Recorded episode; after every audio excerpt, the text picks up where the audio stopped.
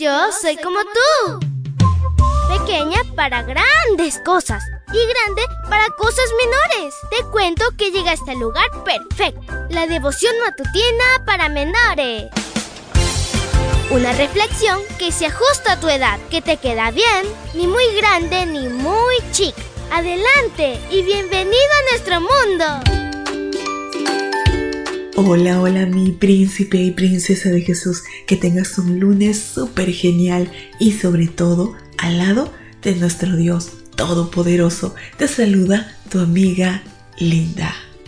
Y el versículo para hoy dice así, la sangre les servirá para que ustedes señalen las casas donde se encuentren y así cuando yo hiera de muerte a los egipcios, ninguno de ustedes morirá, pues veré la sangre y pasaré de largo. Éxodo 12, 13. Y la historia se titula El Cordero. Llegó el día de la liberación. Cada año los israelitas celebrarían su independencia de la esclavitud mediante la fiesta de la Pascua. A diferencia de las primeras nuevas plagas, en la décima los israelitas debían involucrarse y obedecer al pie de la letra las indicaciones para permanecer a salvo. Cada familia tenía que elegir un cordero el día 10 de ese mes para sacrificarlo el día 14. Las cualidades del cordero eran precisas. Debía tener un año macho y sin defecto. Cada familia debía comerlo asado y por completo. Asimismo, era necesario aplicar la sangre en el marco de la puerta de sus casas. El cordero representa a Jesús por excelencia.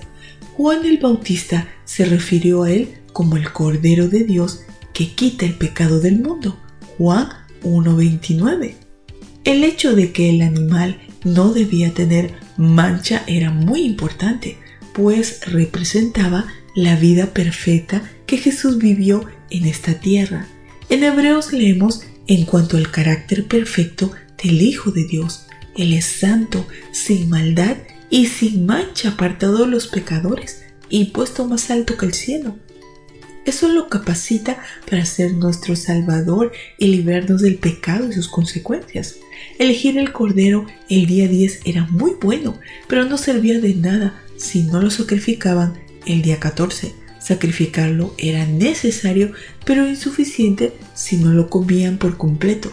Comerlo era importante, pero la obra estaba incompleta si no untaban el marco de acceso a sus casas con la sangre de la víctima inocente. Asimismo, admirar a Jesús y su obra a la distancia es bueno, pero no sirve si no aceptamos su sacrificio y nos comprometemos genuinamente con Él. Aceptar su sacrificio en la cruz es necesario para ser salvos, pero también debemos aceptarlo como el pan de vida y alimentarnos de él cuando leemos toda su palabra y aceptamos cada una de sus enseñanzas y mandatos. Finalmente, para que la obra esté completa, asegurémonos que la vida de Jesús selle nuestros corazones. La unión de todos estos elementos nos marca como hijos e hijas de Dios.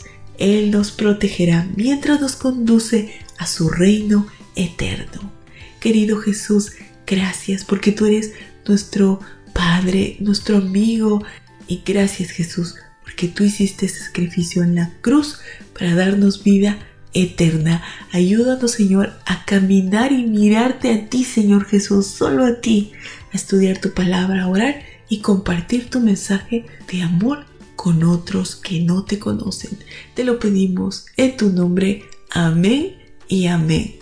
Abrazo tototes de oso y nos vemos mañana para escuchar otra linda historia. Hasta luego. Hoy creciste un poco más. ¿Qué?